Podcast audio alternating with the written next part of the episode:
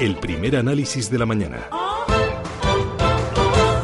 Primer análisis que nos lleva a poner el foco en Sareb, el banco mano en el que se integraron la mayoría de los activos inmobiliarios tóxicos de los bancos intervenidos por el Estado a través del FROB. Bueno, pues Sareb ha anunciado a sus accionistas una modificación sustancial de su plan de negocio. Les ha dicho que perderán el 30% de su inversión. Juan Pablo Calzada, ¿qué tal? Muy buenos días. Muy buenos días. ¿Sorprendido?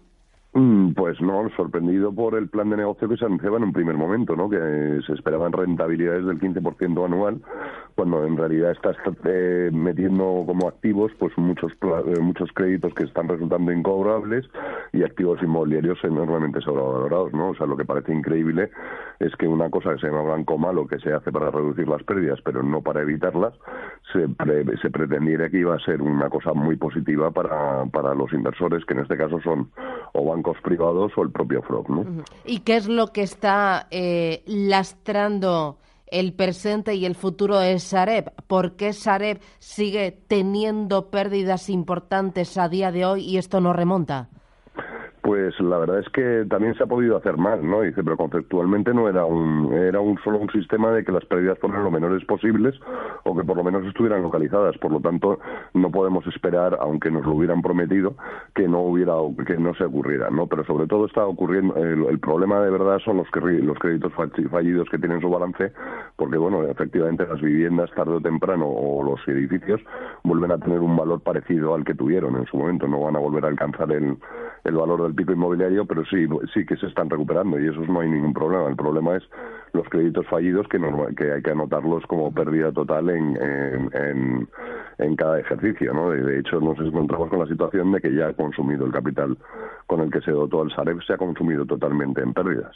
Bueno, y aquí pérdidas para aquellos que invirtieron en eh, eh, animados por las autoridades. Fueron todos los bancos menos BBVA. Santander puso 800 millones de euros, CaixaBank 581, Sabadell 300 millones, Popular 276 millones de euros, Cuchabán 122 millones de euros. A estos les va a suponer un quebranto importante les vuelve a suponer otra vez anotar eh, o provisionar unas nuevas pérdidas. En este caso eran antes eran créditos fallidos o activos inmobiliarios que no valían su valor y ahora es pues eh, las inversiones en esa red las que tienen que dotar, ¿no? Porque se han perdido y lo que y lo que queda, ¿no? O sea, no parece que tengamos muchas posibilidades de que esto no vaya a peor, ¿no? O sea, no parece que haya un plan de negocio claro o algún tipo de estudio de algún tipo que les permita pensar que no va a ir tan mal. Ahí el principal perdedor es el eh, ¿no? Que es el principal accionista de Sareb.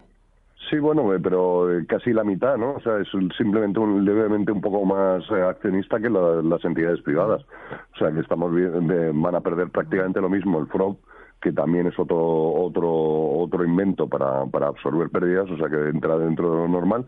Lo que ya no entra dentro de lo normal es la obligación en la, a la que se vieron obligados, se, se, vieron abocados todos los bancos de entrar, ¿no? O sea, la única persona, Fernando González, Francisco González, fue el único que se plantó y dijo que no veía nada en absoluto claro el plan de negocio que le habían presentado el Sareb y que él como presidente del banco no estaba dispuesto a poner dinero de sus accionistas en, en una aventura como esta. al, al, final el tiempo le ha dado absolutamente la razón y hay que reconocerle que ha luchado siempre por los intereses de su banco eh, contra quien fuera, o sea, porque no resultaba nada sencillo en aquel momento decir que no ponía ni un duro, aunque en principio parecía que los tenía todo, eh, no, no, eh. no le iba a costar mucho ponerlo, pero decidió que no, que lo veía como una pérdida, que conceptualmente un banco malo es para perder y que él no entraba en el banco malo, lo cual hay que alabarle ¿no? con el tiempo. Eh, y Juan Pablo, ¿de esta cómo salimos? Porque ahora ha presentado un nuevo plan de negocio el presidente de Saref, Jaime Chegoyen, parece que es un plan más realista que el anterior, diciendo a los principales accionistas que van a perder un 30% de la inversión, pero ¿de esta salimos? Eh, yo creo que, hombre, se absorberán las pérdidas y el país lo puede soportar, ¿no? Dice, pero el Sareb no sé si, si lo va a resistir y ha habido que dotarle el capital porque lo ha consumido todo en pérdidas, ¿no? Eh, no sé si no, no, no van a tener que volver a dotar de capital al, al banco, vamos, a la, a la Sareb durante los últimos los años que le quedan todavía hasta su extinción, ¿no? Hasta el final de su vida. Yo eh, esperemos que no, pero podría ser podría ser que tuvieran que volver a dotar capital, lo cual, pues para muchas de estas entidades es enormemente difícil en el momento actual. ¿no? Muy bien. Juan Pablo Calzada, gracias por este análisis y que tengas un feliz viernes. Cuídate. Feliz viernes. Adiós.